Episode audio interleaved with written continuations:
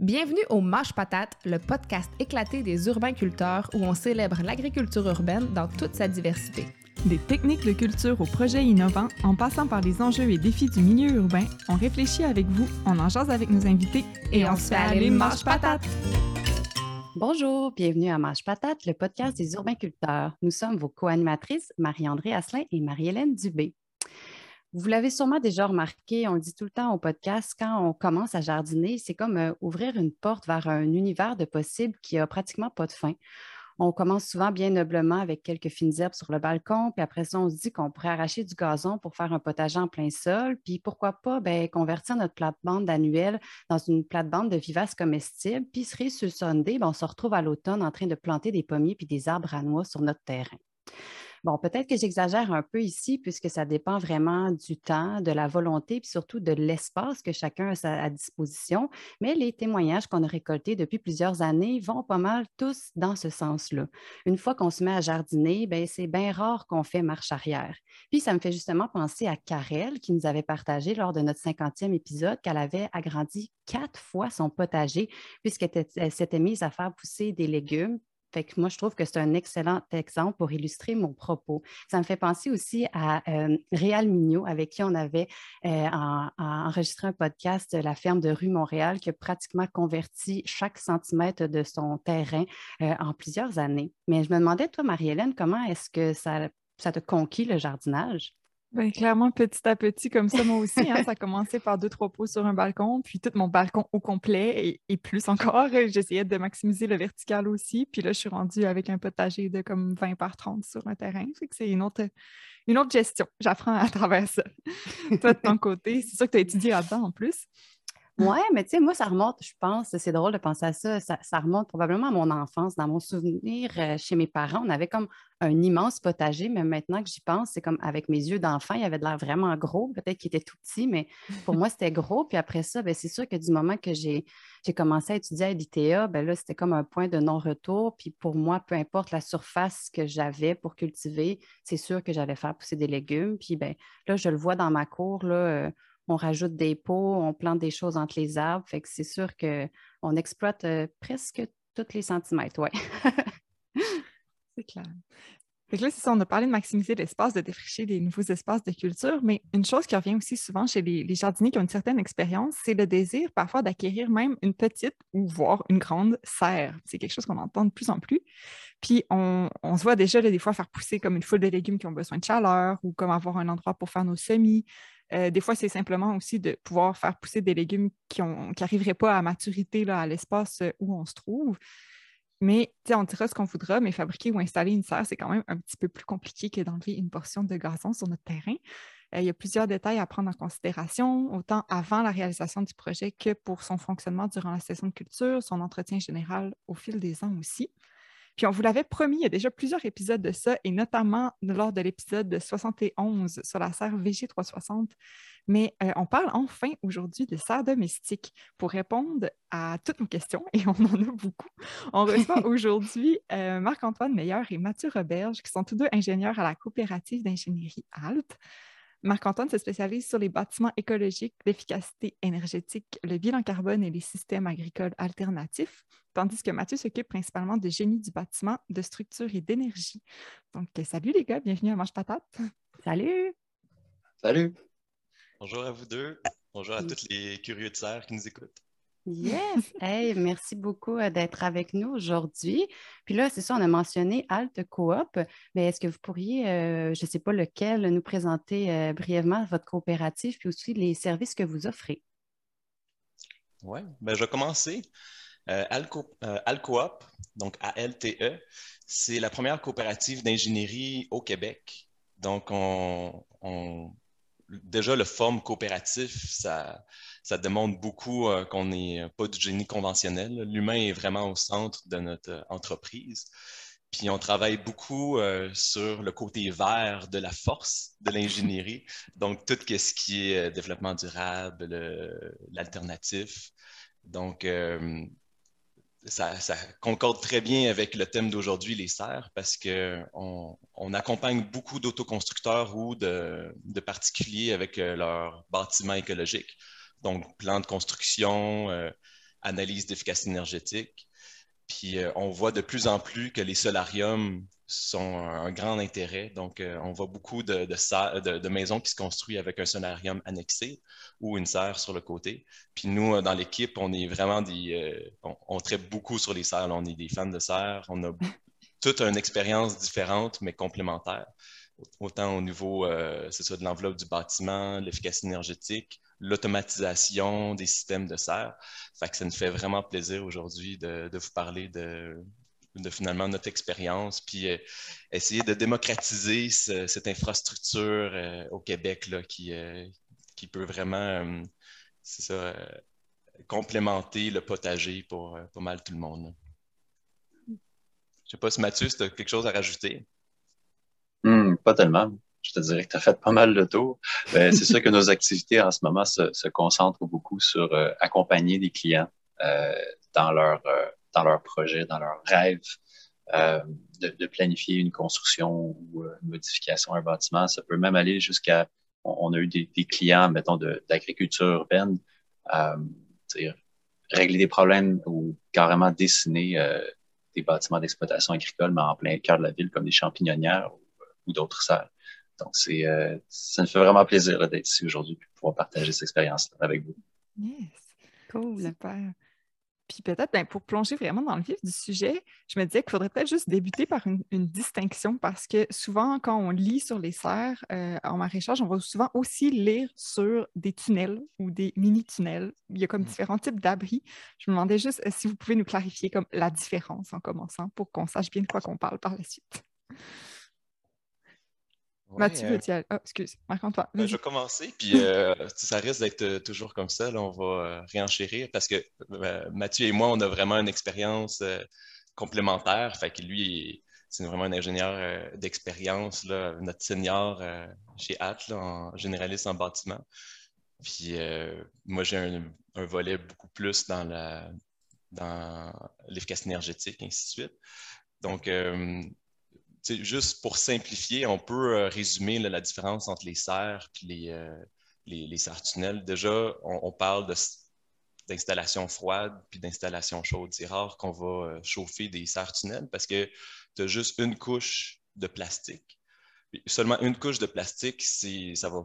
Il y a beaucoup de perte de chaleur si on veut l'utiliser l'hiver. Donc, généralement, une serre avec des couches de plastique qui vont être chauffées l'hiver, on, parle de double couche. Il va y avoir un espace d'air entre deux couches de, polyéthylène, puis euh, il y a de l'air soufflé à l'intérieur.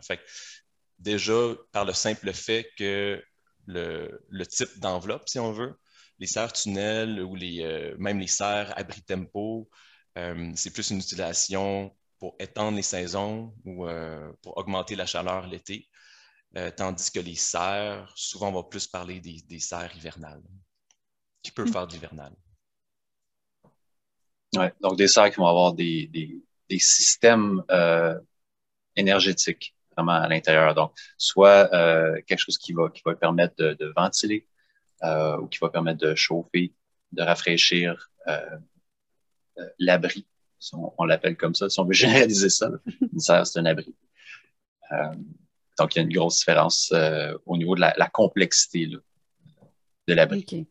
Fait la première étape, c'est comme le, la serre tunnel, puis le next level, c'est la serre-serre. C'est ça que je comprends. Ouais, C'est souvent ce que les gens vont faire. Ils vont commencer avec quelque chose qui, est simple, qui est plus abordable aussi. Mm-hmm. Euh, mais il y, en a aussi qui vont se lancer dans l'expérience en, en, se disant, ben, j'aimerais ça le faire, mais je ne suis pas sûr si je veux investir trop ou si je veux mettre trop de temps là-dessus. Je ne sais pas si je veux vraiment aimer ça ou si ça va prendre trop de place dans ma cour. Donc, c'est un, un, premier essai, là, souvent, le, le, tunnel. OK. Vraiment, les deux ont leur. non, non, si on peut continuer à en parler parce qu'on pourrait en parler euh, longtemps. Eh oui, non, vas-y, vas-y, vas-y. Euh, ben, déjà, puis chacun a leur avantage, inconvénient. La, la serre tunnel, euh, la serre qui est sans être conventionnelle. Elle peut être euh, solaire passive euh, à côté de la maison, annexée à la maison. Mais euh, souvent, tu vas aller chez des, maraîchers, puis ils ont des serres tunnels, mais ça nécessite quand même beaucoup de. dès que tu as un endroit exposé au vent, il faut que tu fasses. L'ancrage, c'est une des choses les plus importantes dans une serre parce que c'est on va en parler plus avec la structure hein, peut-être plus tard, mais mm-hmm. c'est euh, il y a beaucoup de maraîchers à un certain moment dans leur euh, expérience ou dans leur ferme, ils vont prioriser les serres juste par pour simplifier euh, finalement comme l'opération, puis la maintenance, ainsi de suite. Ça mm-hmm. reste quelque chose qu'il faut que tu fasses attention. Puis généralement, quand tu as une serre tunnel, comme on disait, on, utilise du polyéthylène, un polythène de serre ou, ou autre ben ça, ça a une durée, euh, durée de vie limitée. Fait que c'est le fun à court terme, mais si on a vraiment des plans à plus long terme, il y a d'autres alternatives. Je trouve ça intéressant parce que c'est comme pas la distinction que je pensais que vous alliez faire au début, puis c'est comme une première, la première fois que je le, conçois comme ça, la distinction, c'est plus par rapport à la mobilité ou pas, mettons. Parce que, tu pour moi, mettons, tunnel, spontanément, je pensais ben, de un à des mini-tunnels, fait que mettons mm-hmm. sous agril ou sous filet anti-insectes, puis euh, à des tunnels chenilles, mettons, fait qui sont vraiment facilement déplaçables. Euh, mais comme pour vous, mettons justement une serre à bris tempo, ça rentre dans plus que proche du tunnel. C'est pas, pas comme ça que je le concevais, mais c'est intéressant. oui, puis c'est un bon point. Tu, regardes plus euh, tu as, mis la lentille vraiment de, de l'agronome ou comme du, du maraîcher. Ça, c'est. Euh, on, va faire un petit disclaimer euh, pour le podcast. Nous, on est très technique. Fait que c'est vraiment au niveau euh, de la fonctionnalité de l'infrastructure, des systèmes, ainsi de suite. Mm-hmm. Puis c'est vrai que le, maraîcher, lui, il voit des avantages, comme tu dis, à, le déplacer, ainsi de suite. Là, c'est vraiment un, c'est un, gros plus. après ça, tu as les, après ça, les, les, pour et les contre au niveau technique, au niveau de l'infrastructure. Ça, c'est clairement plus notre tasse de thé. On n'est pas, on, est néophyte au niveau de l'agronomie. On s'y intéresse, on en fait, mais on n'est pas les, euh, on n'est pas les maraîchers euh, c'est bon, ben, c'est on va se compléter dans, Oui, c'est ça, exact. Mais là, euh, tantôt, tu as parlé, tu as, mentionné le terme euh, serre solaire passive. Puis justement, ben, on se disait que même dans l'univers des serres, il n'y a pas comme une serre unique. Puis euh, c'est ça, on pensait aux fameux dômes géodésiques ou justement, comme je viens de dire, les serres solaires passives. Puis je ne sais pas si vous pourriez peut-être pas nommer toutes celles-là qui existent dans l'univers, mais peut-être nous, nous en expliquer quelques-unes. Ben, déjà, on a, euh, à, Mathieu et moi, on a trois euh, types de, même trois ou quatre types de serres installées sur nos terrains. Fait qu'on n'est pas juste, on ne peut pas juste conseiller, mais on les fabrique, puis on les expérimente, puis on, a beaucoup de plaisir au travers de euh, ces infrastructures-là. Fait que oui, il y a différents. Si on veut simplifier encore là, on peut résumer à serre froide, serre chaude.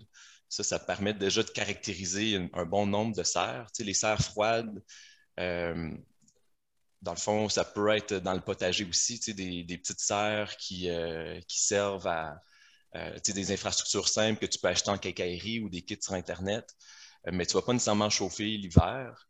On a les serres froides puis sinon, ça, ça peut être aussi un jaune géodésique, excusez-moi. Le, le, dôme géodésique peut être autant polythène une couche, donc pas nécessairement le meilleur outil pour euh, chauffer l'hiver, mais tu peux avoir des dômes géodésiques avec euh, du polycarbonate. Là, on, commence à toucher au, type de vitrage. Donc, euh, à la maison, le polycarbonate, c'est généralement multicouche. Fait que déjà là, on va avoir un facteur isolant plus grand, mais aussi on va dans le fond, c'est un, matériau plus rigide, fait que c'est moins appliqué à, faire. Tu peux faire des courbures avec, mais euh, tu ne vas pas faire nécessairement un, igloo avec ce, type de, matériel-là. Euh, surtout si tu augmentes en épaisseur. Parce qu'à chaque épaisseur, il y a différents types, types de polycarbonate à différentes épaisseurs en fonction de l'isolation que tu veux. Ça pour dire, on peut avoir des dômes géodésiques avec du polythène, simple couche, même des fois deux couches. On peut avoir des dômes géodésiques avec du polycarbonate. Fait que là, on peut l'utiliser comme serre chaude. On peut l'utiliser l'hiver. Puis encore mieux si vous isolez le côté nord de votre serre géodésique. Là, ça va devenir plus dans le, dans le, gros terme des, euh, des, serres solaires passives. Il y a, là, si on reste encore dans les serres chaudes, donc les serres hivernales, on peut retrouver des serres, euh, toutes les serres euh, qui sont isolées au nord, finalement, qui, ont une meilleure qui ont une fenestration du, au moins euh, au moins plus qu'un simple, simple, vitrage, si on veut, ou du moins qu'il y a, si, si un simple vitrage, il y a tellement de nuances, là, vous allez voir, là. si un simple vitrage, il faut avoir d'autres méthodes pour couper les pertes de chaleur la nuit. c'est correct de laisser passer plein de plein d'éclairage de jour, euh, peu importe le vitrage, mais sauf la nuit, c'est ça qui, qui, est dur sur, la, sur euh, le, un peu le confort des plantes. Mm-hmm. Puis la température intérieure de la serre, c'est la nuit, la fenestration, c'est le talon d'Achille des serres. Fait euh, soit tu as un bon facteur isolant a priori, donc un, un vitre un vitrage euh, thermo, si on veut, un double vitrage de verre, un polycarbonate à multiples épaisseurs ou un vitrage de verre simple ou un poly, euh, polyéthylène simple, mais avec un isolant, des panneaux isolants, par exemple, que vous appliquez sur les fenêtres la nuit ou quand le soleil se couche. Fait Il y a plusieurs mm-hmm. options possibles. C'est dur d'avoir une recette magique euh, avec des questions ouvertes, mais... Quand on regarde l'éventail des possibilités, on, on, peut l'imaginer facilement comme étant euh, euh, quelque chose qui est complètement transparent sur toutes les faces, jusqu'à quelque chose qui ressemble à une maison, qui a quelques grandes fenêtres du côté sud. Ça, il y a vraiment tout un éventail de, formes et de configurations de serre. Puis, euh, comme Marc-Antoine disait, c'est plus on a du vitrage, plus c'est du trouble à chauffer. donc, si on veut vraiment y aller avec une approche qui 12 euh, mois par année ou presque 12 mois par année dans, un climat comme le nôtre, ben, on n'a pas vraiment le choix de, faire soit des choix qui tendent vers des, matériaux plus spécialisés, plus dispendieux, ou euh, ben, on va aller chercher un équilibre entre les, parties qui vont être opaques, les parties qui vont être vitrées, euh, et les systèmes de différents systèmes de chauffage. Qu'on pouvoir mettre à l'intérieur de, oui, c'est ça que j'allais dire. Après ça, il y a toutes les variantes de comment ça fonctionne à l'intérieur, auxquelles on viendra plus tard.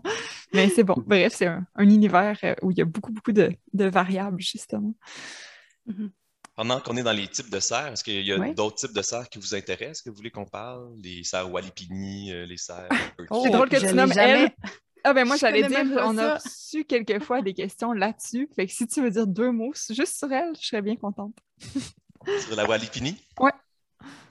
Euh, c'est assez particulier. Puis c'est intéressant d'où est-ce que ça vient aussi. Tu sais, ça ne vient pas du Québec, ça ne vient pas d'Amérique du Nord. Fait que c'est euh, intéressant de regarder pourquoi qu'elle a été créée. Puis elle a été créée vraiment, si je ne me trompe pas, c'est en Bolivie. Fait que c'est vraiment proche, complètement un angle de soleil différent. Puis Walipini, ça, je pense dans la langue euh, autochtone, ça veut dire espace au chaud quelque chose dans le genre.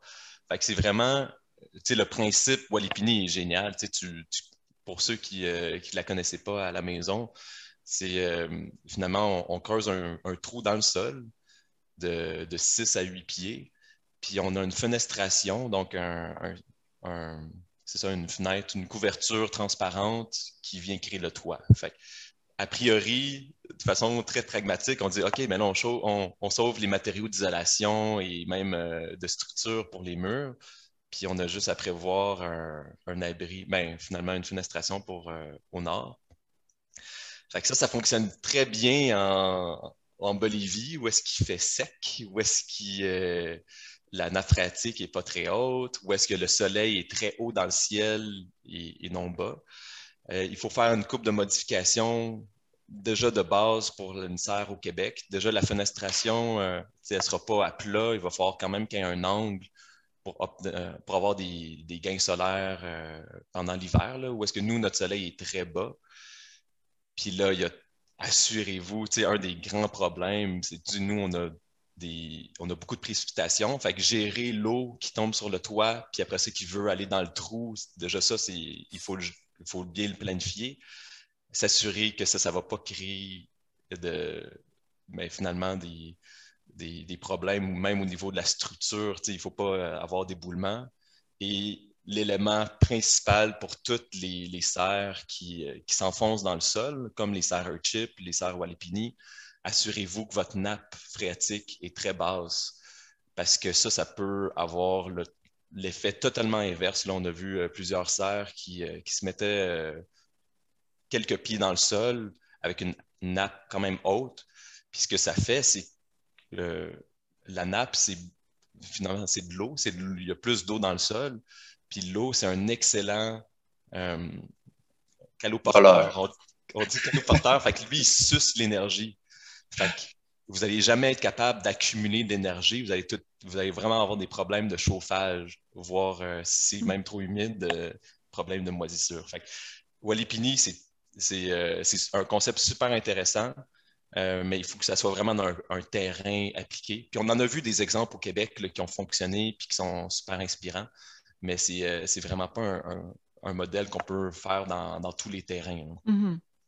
Non, ça, ça me faisait penser à comme combiner c'est un petit peu comme mettre un toit vitré sur un sous-sol au final, un petit peu. Puis comme justement, des sous-sols, il y a des zones au Québec où ça inonde facilement. Puis la toiture, ça me faisait penser à, ben, des puits de lumière, comme c'est souvent problématique dans des toitures de maison. Puis là, je me dis, c'est comme une combinaison des deux. Ça, ouais, ça me semblait risqué.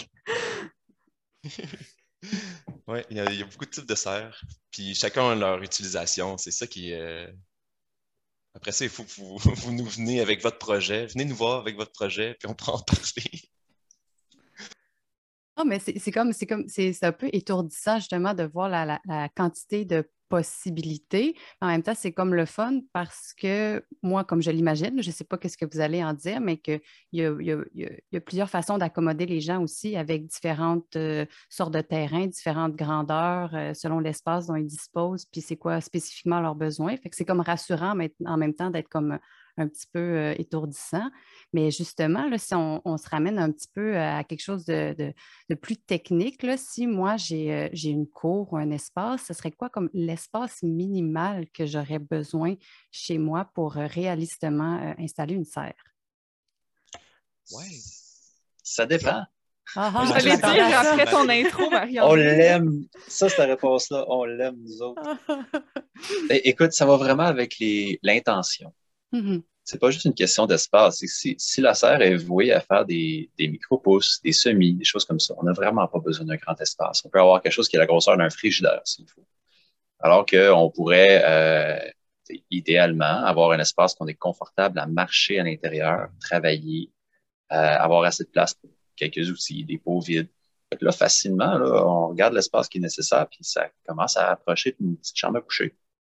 Hmm. Donc, on va dire, mettons, un, 10 pieds par 10 pieds, un, 100 pieds carrés, ça commence à être assez confortable pour faire plein de choses. Mais dans 100 pieds par 100 pieds, on peut en faire pousser en maudine des micro-pousses. Fait que c'est, ça. On peut, on peut s'ajuster un petit peu, mais on ne fera pas pousser trois bananiers. Ça, dépend vraiment de l'intention. Il y a une statistique que j'aime beaucoup. C'était dans un, livret d'Agriculture Canada puis qui, euh, qui disait si vous voulez avoir un impact significatif sur votre autonomie alimentaire, un, 12 mètres carrés ou 120 pieds carrés, euh, c'est une grosseur qui peut accommoder une famille de quatre. déjà là, ça donne un peu un, on appelle ça des, benchmarks, des, euh, des, ordres de grandeur sur, OK, selon c'est quoi votre désir en termes de production pour une famille, on peut commencer à, dans le fond, ça commence à être intéressant quand même à 120 pieds carrés. Mais si l'intention, comme Mathieu dit, c'est juste de partir des, euh, surtout partir les, semis au printemps, puis étendre certaines cultures euh, que vous pouvez déplacer dans votre serre ou euh, à l'automne. Mais là, ça peut être beaucoup plus petit.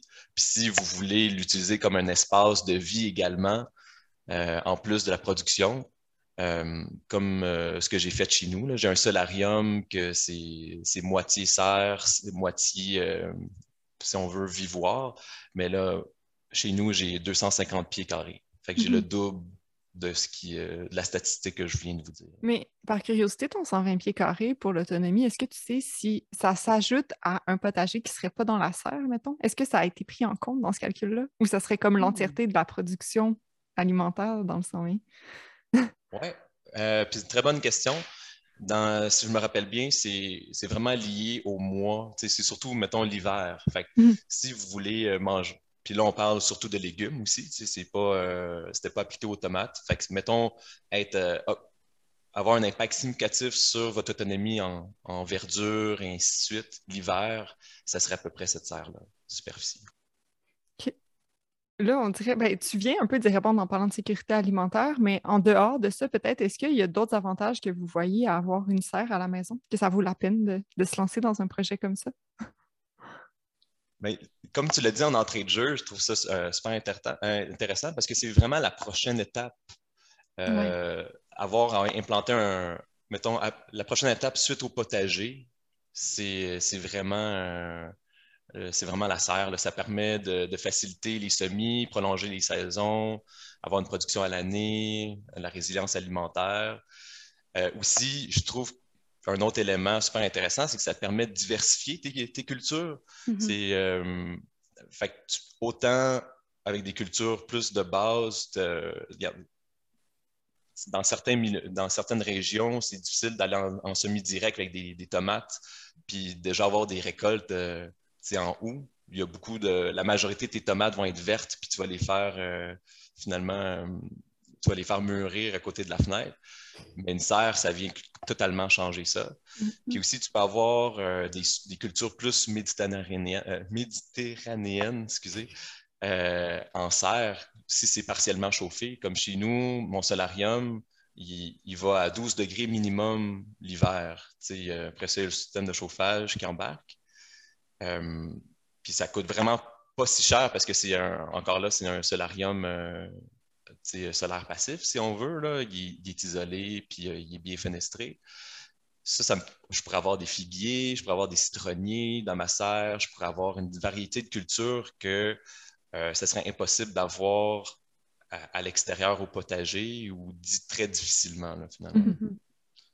Et peut-être un petit extra, si tu peux me permettre, là, ça ben fait un milieu de vie super extraordinaire par ben journée ensoleillée, avoir un, espace dédié finalement dans la serre. Ça reste peut-être un luxe, mais si c'est prévu puis que ça fait partie un peu de vos, euh, euh, vos sans dire besoin, mais un désir fort, comme ça a été le cas pour nous, ben c'est totalement justifié. Mmh.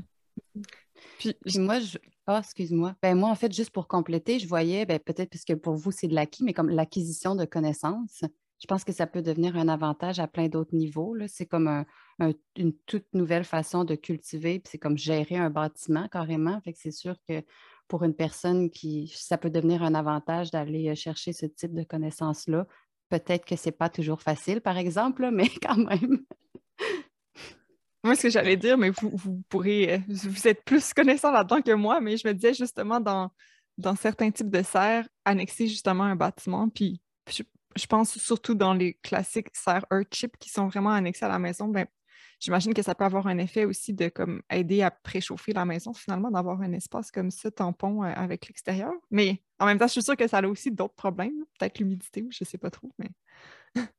Ah non, mais c'est tout à fait. C'est un bon réflexe à avoir. Puis j'ai donné un, webinaire euh, la semaine dernière, puis je, présente un peu ce volet-là, comment qu'on peut euh, réduire la consommation de chauffage de notre maison. Puis je donne différentes stratégies, l'enveloppe, le solaire passif, puis euh, comment intégrer une serre ou un solarium à la maison. Ça permet de, à quel niveau ça peut réduire la consommation énergétique de la maison là, il y a beaucoup de il y a beaucoup de nuances à avoir, mais si ça vous intéresse, vous pouvez euh, aller sur notre page Facebook, puis on a un lien vers euh, le, webinaire. Mais tout dépendant, euh, juste pour répondre rapidement à ta question, parce qu'il oui, il y a beaucoup de nuances, mais c'est vrai que si votre, déjà a priori, si votre maison n'est pas très fenestrée au sud, votre solarium annexé à la maison peut vous permettre d'avoir des, des, gains de chaleur gratuits. Fait que là, il faut faire attention aussi au niveau de l'humidité de la serre, pas avoir des problèmes d'humidité avec la, maison. si on a une humidité vraiment à 85% dans la serre parce qu'elle est super en production, euh, c'est peut-être pas le bon moment d'aller de, transférer cette air-là dans la maison. Mais il y a différents systèmes. Tu as un échangeur d'air, euh, il y a différents euh, systèmes qui permettent de quand même réutiliser cette énergie-là, puis euh, réduire la consommation d'énergie de, chauffage d'une maison. Non, mais je ne savais pas si allais, tu, te, tu te ah, lançais. C'était pas clair, mais non, mais je voulais, je, te, je me disais, vas-y, vas-y, Marie-André, si tu, je te laissais poser une question. non, mais j'allais retourner vers une question vraiment plus euh, technique. Là. Euh, tu parlais tantôt de tunnels qui pourraient s'envoler ou de mobilité et tout ça. Mais j'imagine que c'est important d'ancrer sa serre et tout ça. Mais est-ce que, est que ça va aller jusqu'à avoir des fondations? Est-ce que c'est nécessaire? Eh Mathieu, je te laisse répondre à ça.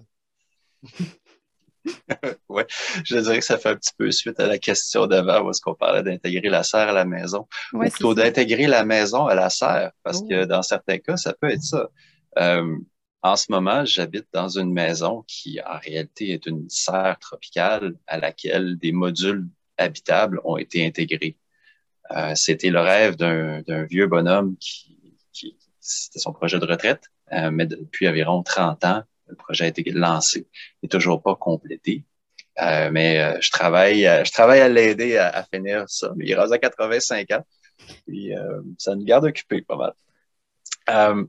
mais oui, c'est vraiment un enjeu quand on commence à, gérer deux climats différents à l'intérieur d'un même bâtiment, que ce soit un, bâtiment avec une serre à côté ou, l'inverse.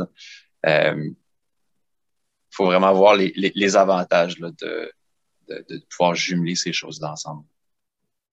Euh, pour ce qui est de la fondation, c'est pas dans tous les cas où, c'est absolument nécessaire d'avoir un gros ancrage, d'avoir une fondation. Euh, par contre, moi, j'aime ça, euh, voir ça dans le, dans le contexte plus large de la planification du projet et de l'évolution du projet dans le temps. Mm-hmm. Si on se dit, ah, j'aimerais ça avoir une serre, j'aimerais ça que c'est éventuellement être capable de faire une production à longueur d'année, mais au début, je suis pas sûr si je vais investir le montant qui va être nécessaire et non plus avoir à faire toute la planification du projet, acquérir tous les matériaux, les connaissances aussi.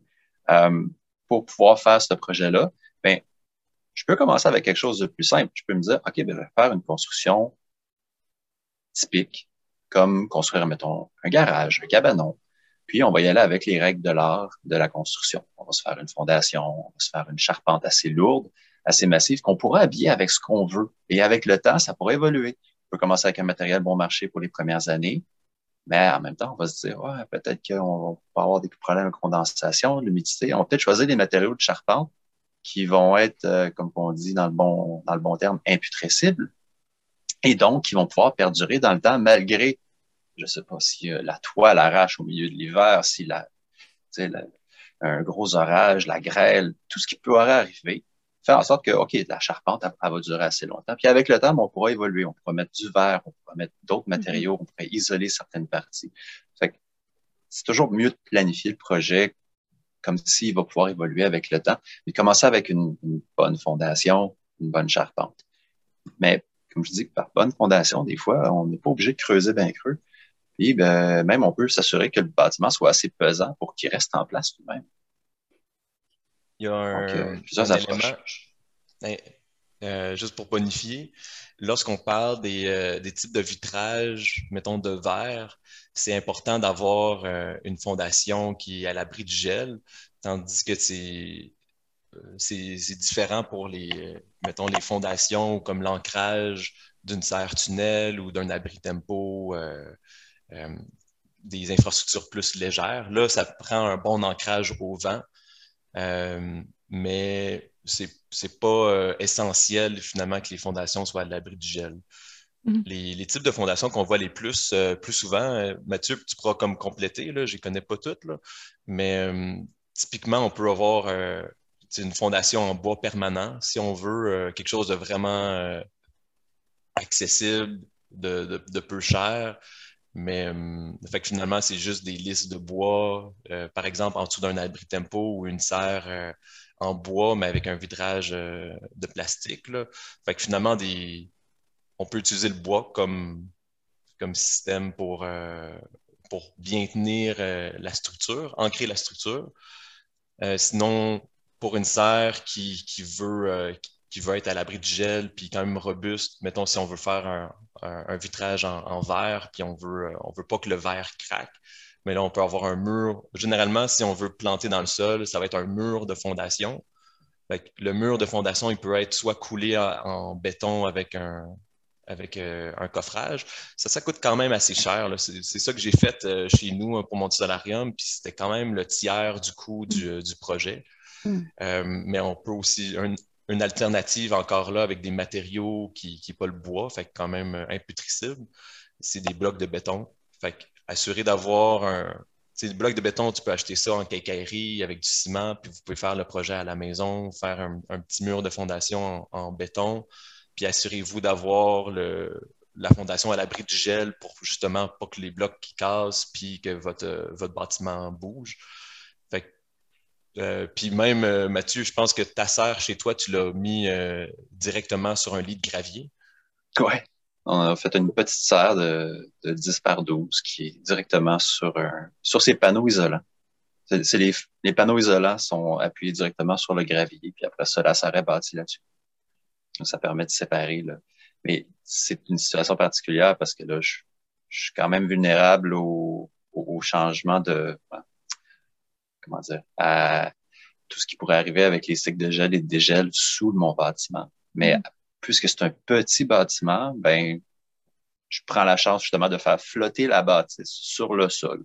Même à la limite, c'est une technique qui, est utilisée couramment euh, dans, euh, dans le Nord, euh, où on construit des bâtiments directement sur le pergésol.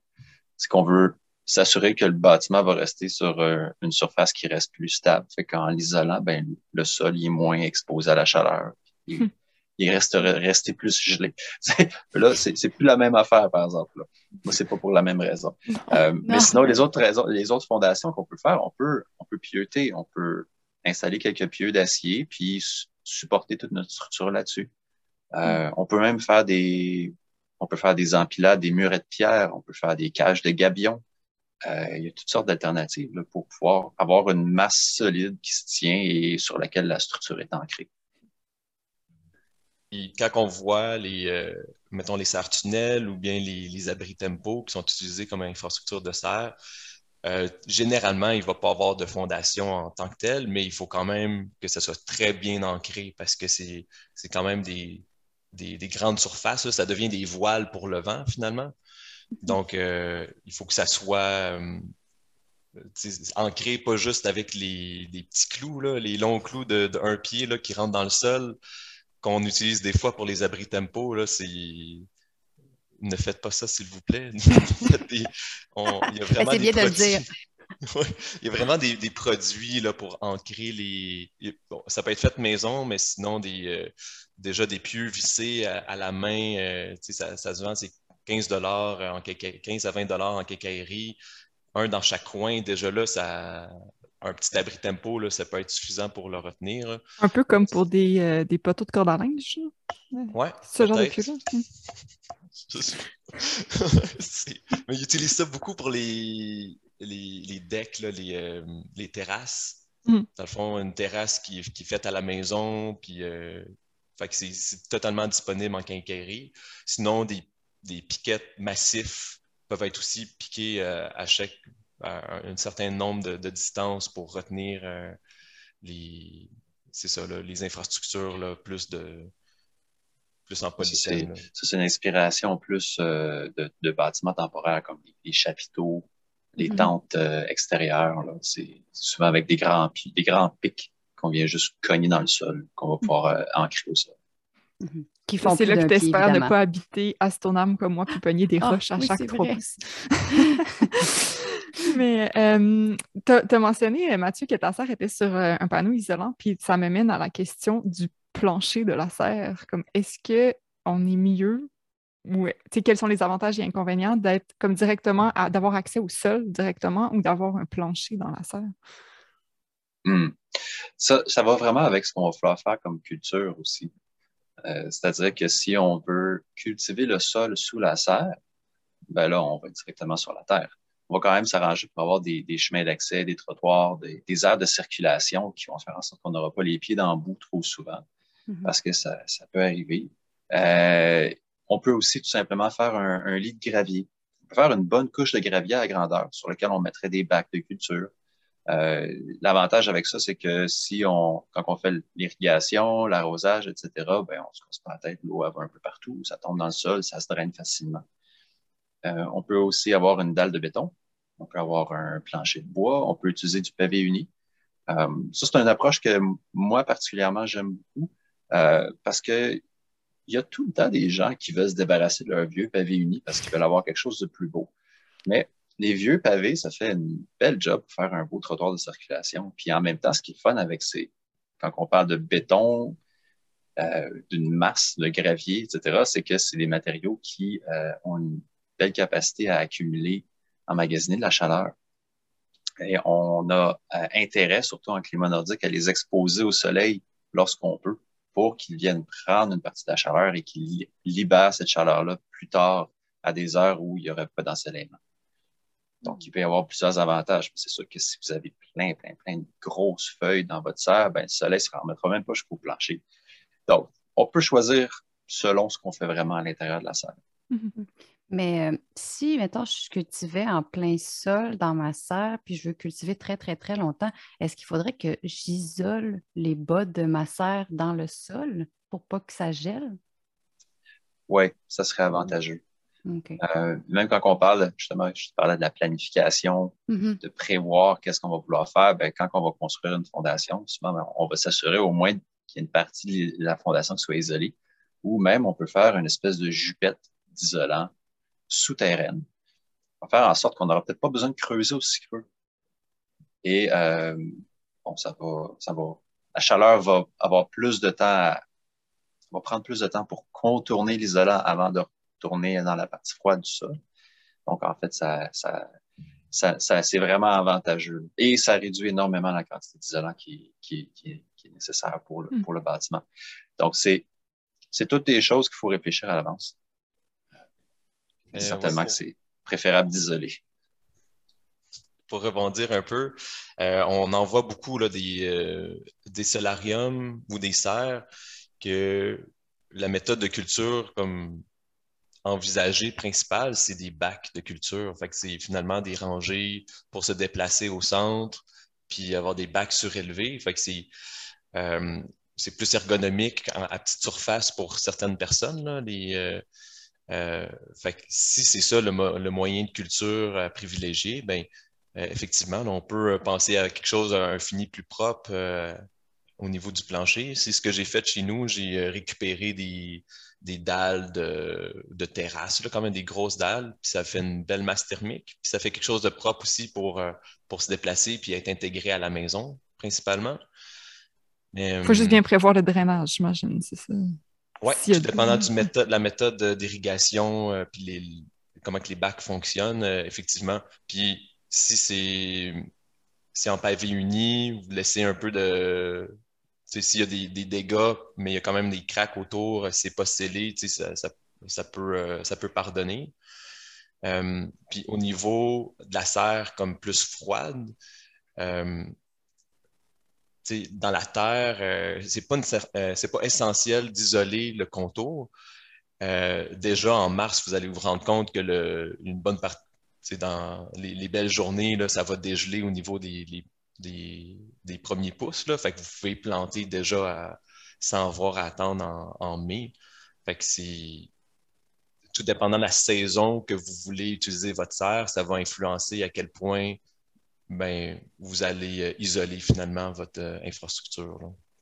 Je me rendais compte en posant ma question que j'ouvrais aussi une porte risquée vers l'aspect plus comme chauffage et tout à laquelle on va venir. Parce que je me disais aussi ça dépend du méthode la méthode de chauffage peut-être qu'on veut, euh, qu'on veut prendre, mais bref, on, y viendra plus tard. C'est ça.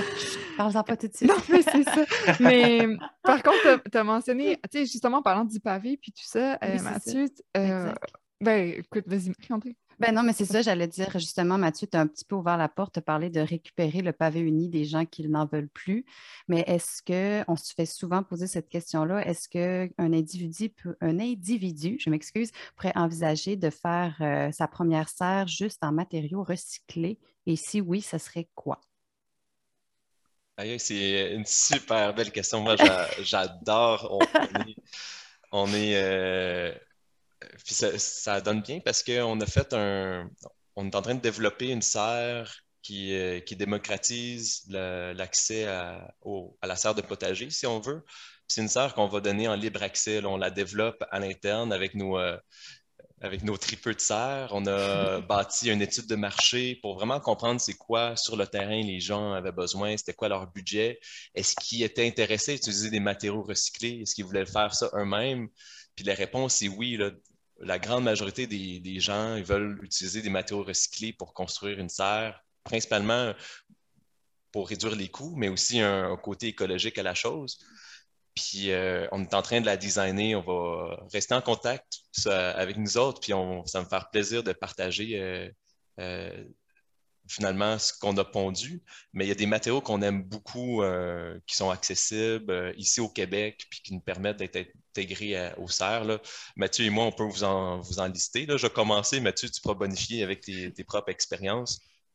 Mais nous, ce qu'on a utilisé beaucoup, c'est déjà des, la fenestration de portes de patio. Donc, c'est des. Euh, finalement, c'est très disponible autant dans les, les, les, endroits de récupération de portes et fenêtres que sur Marketplace Kijiji. vous allez trouver des portes patio usagées qui peuvent encore être utilisées en, deuxième vie dans une installation de serre. Puis il y a des méthodes pour les réutiliser puis créer des, joints étanches, ainsi de suite si vous êtes intéressé par, euh, ça, euh, sur notre euh, page Facebook, on a une section référence, ressources, la section ressources de alcoop.ca. Mais vous voyez notre serre chez nous à la maison, c'est comme un, on réutilise les portes patio, puis on fait des, beaux détails d'étanchéité. C'est de la ressource qu'on offre gratuitement. Sur votre site web plutôt, non? Tu as dit sur, votre page Facebook, mais sur votre site web, OK alcoop.ca. Si je me suis trompé, désolé.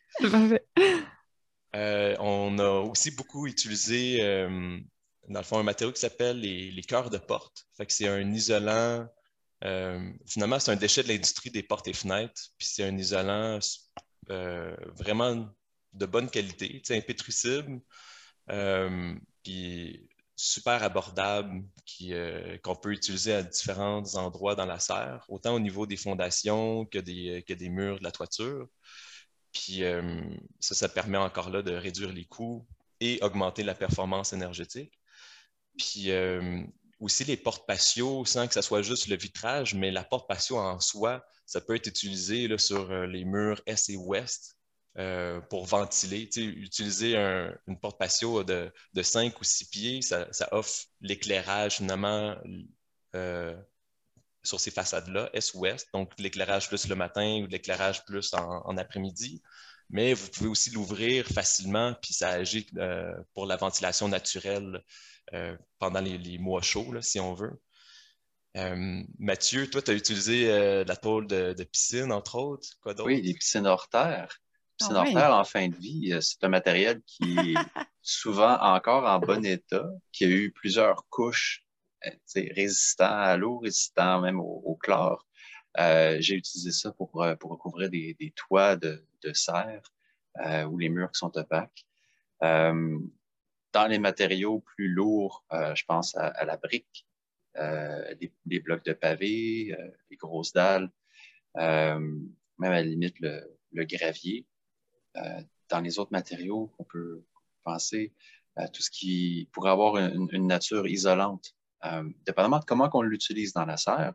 Mais là, on va vraiment vers les, le, débrouillardage d'éco-construction euh, qu'on va voir avec les avec les, intentions de comment dire hmm, simplicité volontaire économique.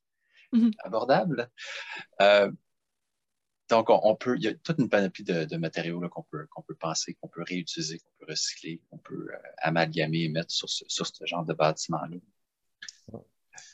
Qu'est-ce que je trouve vraiment intéressant là, euh, si les, les, gens veulent se construire une serre en matériaux recyclés, c'est que ça permet, de, premièrement, de réduire les coûts. Mettons de base, ça permet d'avoir une enveloppe de serre euh, relativement performante à beaucoup.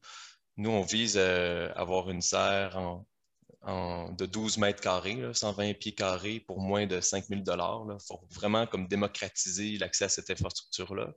Puis après ça, ça t'offre plus de budget si vous voulez avoir des systèmes finalement mécaniques, système d'automatisation pour l'irrigation, automatisation pour la ventilation, euh, avoir un recouvrement extérieur qui est agréable ou un recouvrement intérieur qui est agréable. Ça te permet d'avoir finalement un bâtiment qui, qui est de plus grande qualité à, moindre coût. Hmm.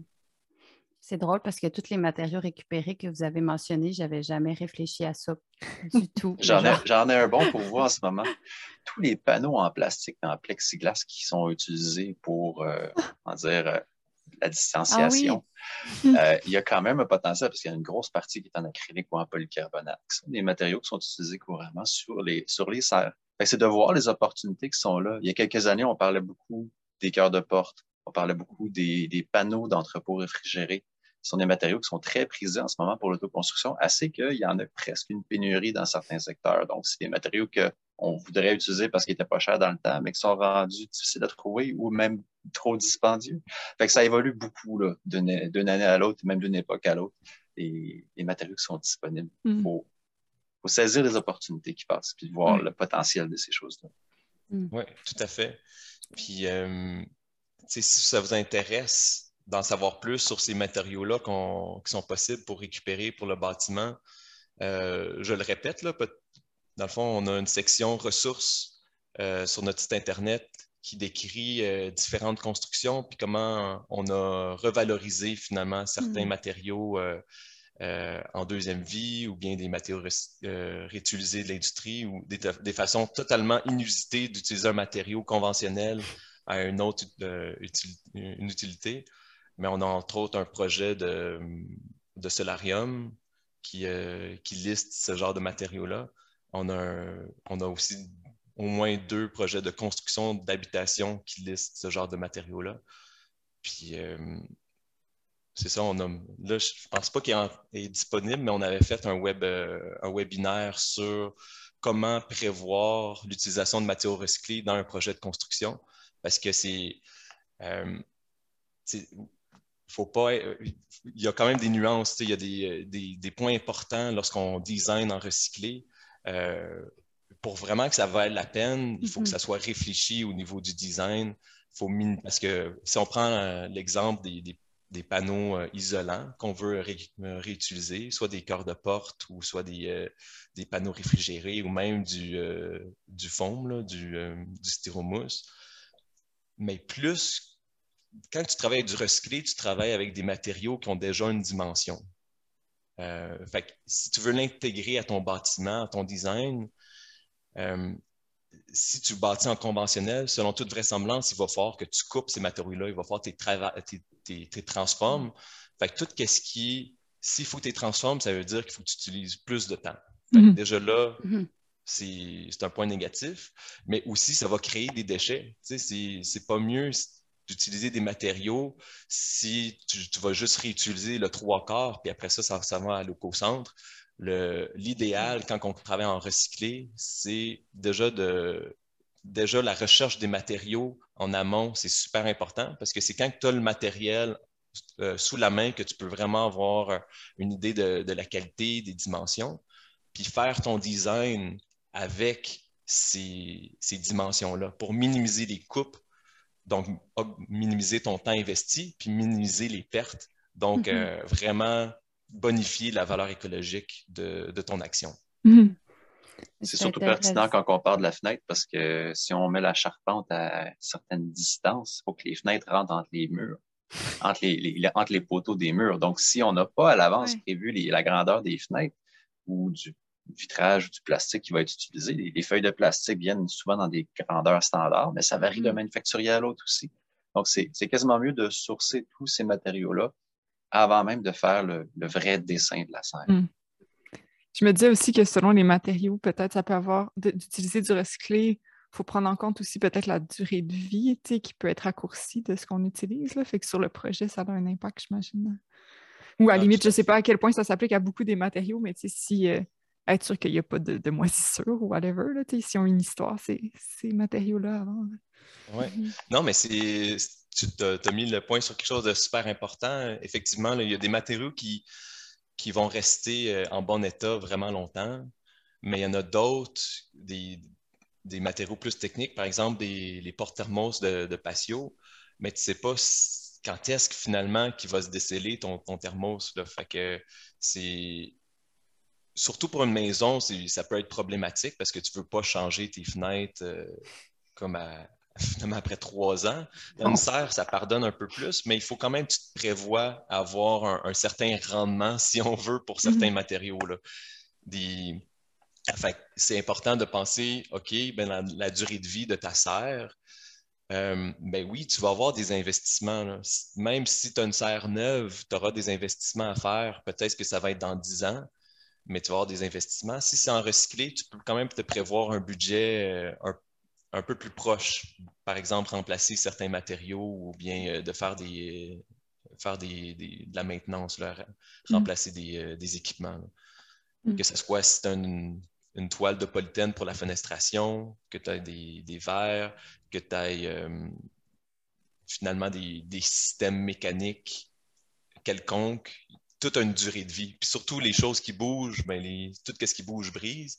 Tout ce qui est très technique aussi ont quand même une durée de vie limitée. Fait que c'est important de bien connaître les matériaux, puis de prévoir. Il y a, une règle que j'aime beaucoup là, quand on conseille les autoconstructeurs, c'est tous les matériaux, ben, il y a beaucoup des matériaux, de, par exemple, de l'enveloppe, que tu dis, il ne faut pas que tu te dises si jamais j'ai besoin de le changer, mais quand je vais avoir besoin de le changer, il faut que ce soit accessible, il faut que ça soit fait, il faut que ce soit facile pour la personne. Fait que c'est encore là, c'est vraiment important d'avoir des bons designs qui vont permettre pas juste de, de mettre à terre un mur complètement pour changer, euh, mettons, un, morceau d'isolant, mais d'avoir un. Déjà au design, réfléchir, OK, comment je vais accéder à mon vitrage thermos, comment je vais le défaire, euh, si j'ai besoin d'en changer un. C'est des questions vraiment importantes pour avoir un, projet de, qualité qui va durer dans le temps. Mm-hmm. Mm. Mais moi, j'ai aussi aimé toute euh, ton intervention sur comme réfléchir euh, aux dimensions des matériaux parce que j'ai comme l'impression c'est vraiment un préjugé. Je n'ai pas d'exemple sous la main, mais que les gens vont comme penser à leur serre, puis après ça, ils vont aller chercher les matériaux qui ont besoin en conséquence. Puis là, comme tu dis, ils vont couper les portes ou euh, quoi que ce soit, puis refaire certains déchets. Fait que c'était comme un bon point que tu as apporté, je trouve. Mais pour compléter, oui, les matériaux recyclés, tout ça, mais il y a quand même certaines personnes qui vont vouloir partir à neuf avec des nouveaux matériaux de A à Z, puis vraiment conceptualiser leur projet comme ça.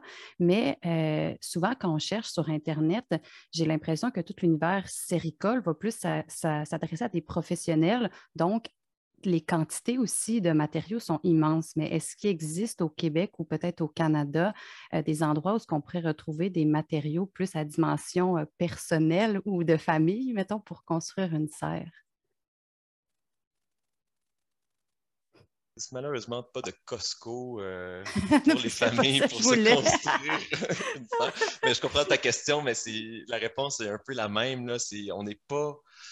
C'est dur d'avoir un, en tout cas, puis dans le fond, je ne connais pas tous les produits, je ne connais pas toutes les techniques, toutes les entreprises, mais de ce que je connais, c'est quand même difficile de trouver tout à la même place. Euh, euh, comme tu dis, il y a comme le domaine commercial, les serres Arnois, ainsi de suite. Ils ont, euh, ils ont un grand inventaire de produits, mais ils ne sont pas tant chauds à aider les petits projets résidentiels eux, ils vendent des kits. Si vous voulez acheter un kit chez Sarnois, ils vont être sûrement contents de vous en vendre un. Mais on peut retrouver quand même des matériaux de façon disparate, euh, euh, soit, soit des, entreprises avec, euh, avec un magasin comme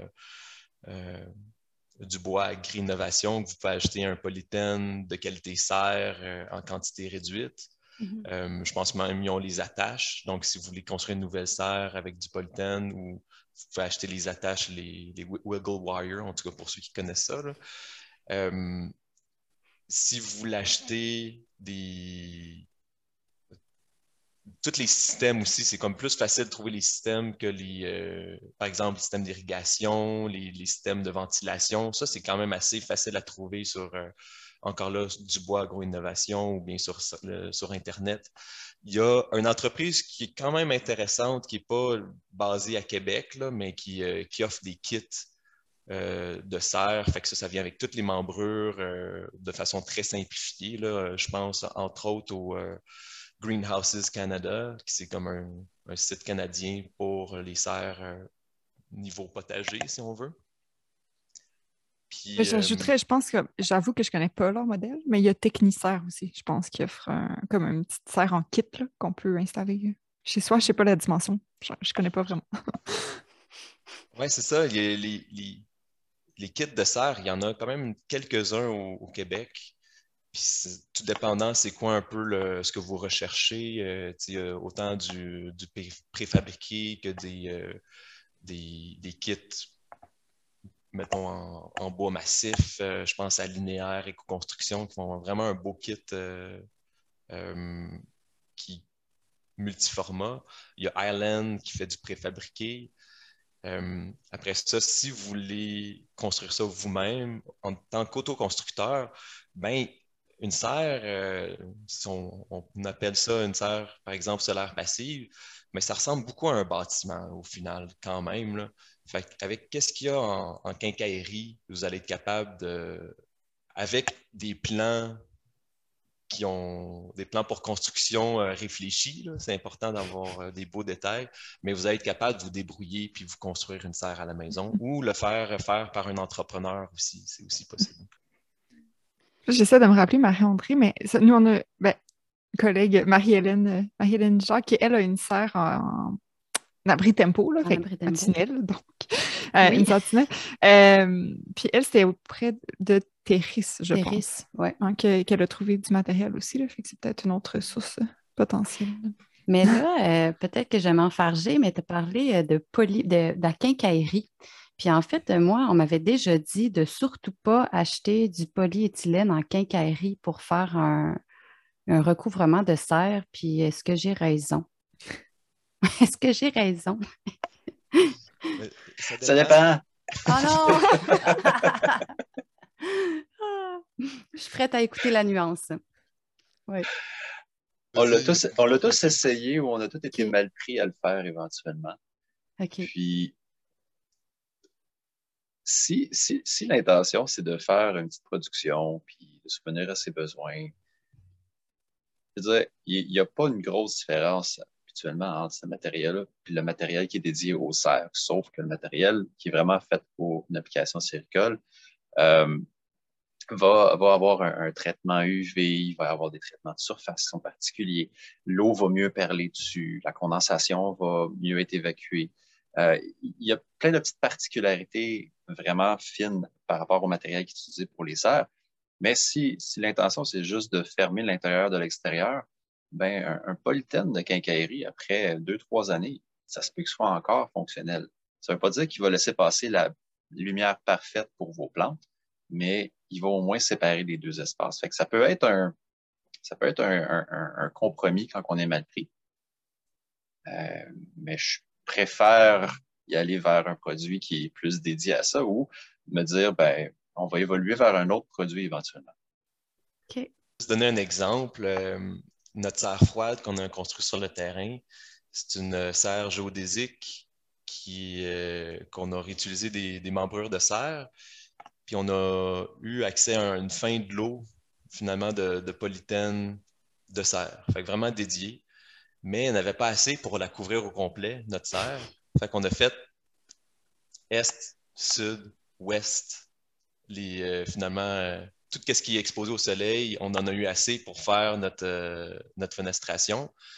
Puis on a acheté du, du polythène heavy duty, là. Fait que je pense que c'est du 10 millième, ouais, 10 millième pour toute la façade nord. Puis là, ça fait deux ans que c'est installé.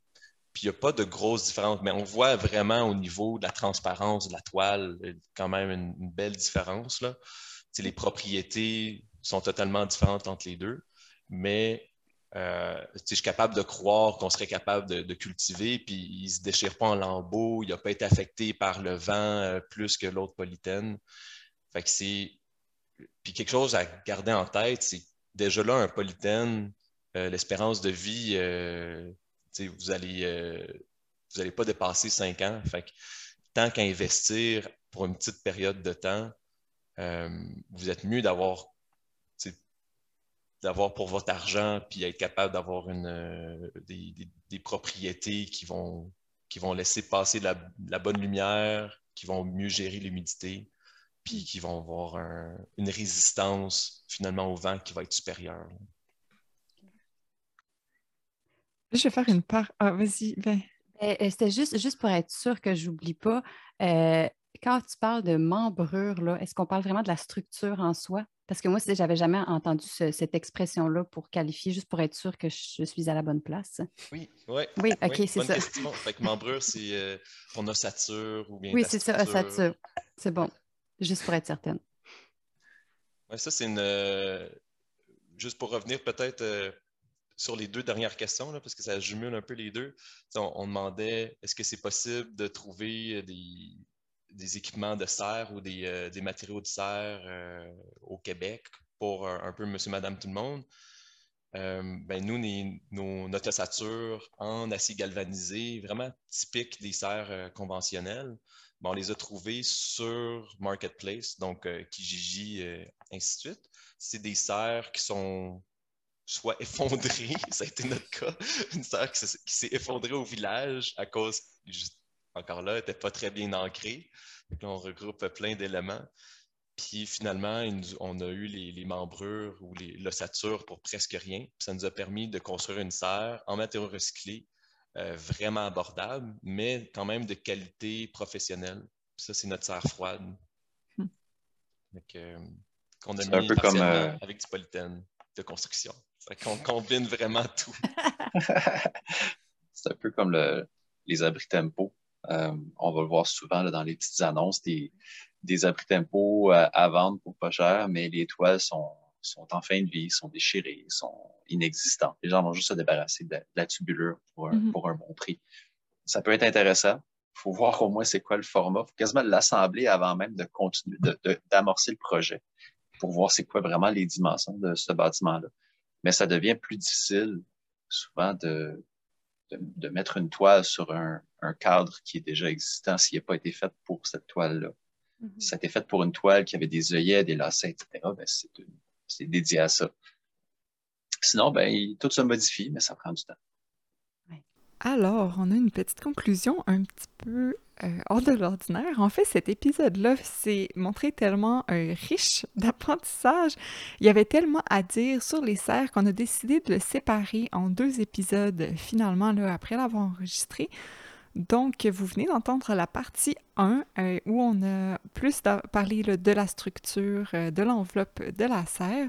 Et puis, dans deux semaines, on va se retrouver pour la suite de la conversation avec Mathieu et Marc-Antoine, où on va davantage parler euh, de, la mécanique du bâtiment, si on veut, donc du chauffage, de la ventilation, l'automatisation, tout ça, donc vraiment plus dans le fonctionnement de la serre. Donc, voilà, on espère que ça vous intéresse. Puis pour avoir la suite de la conversation, manquez pas le prochain épisode. Donc vous pouvez vous abonner euh, à Mange Patate si ce n'est pas déjà fait pour être sûr de ne pas le manquer. Et puis euh, j'enregistre toute seule présentement ce petit message, mais en mon nom et en celui de Marie-André. Merci d'avoir écouté et on se retrouve bientôt.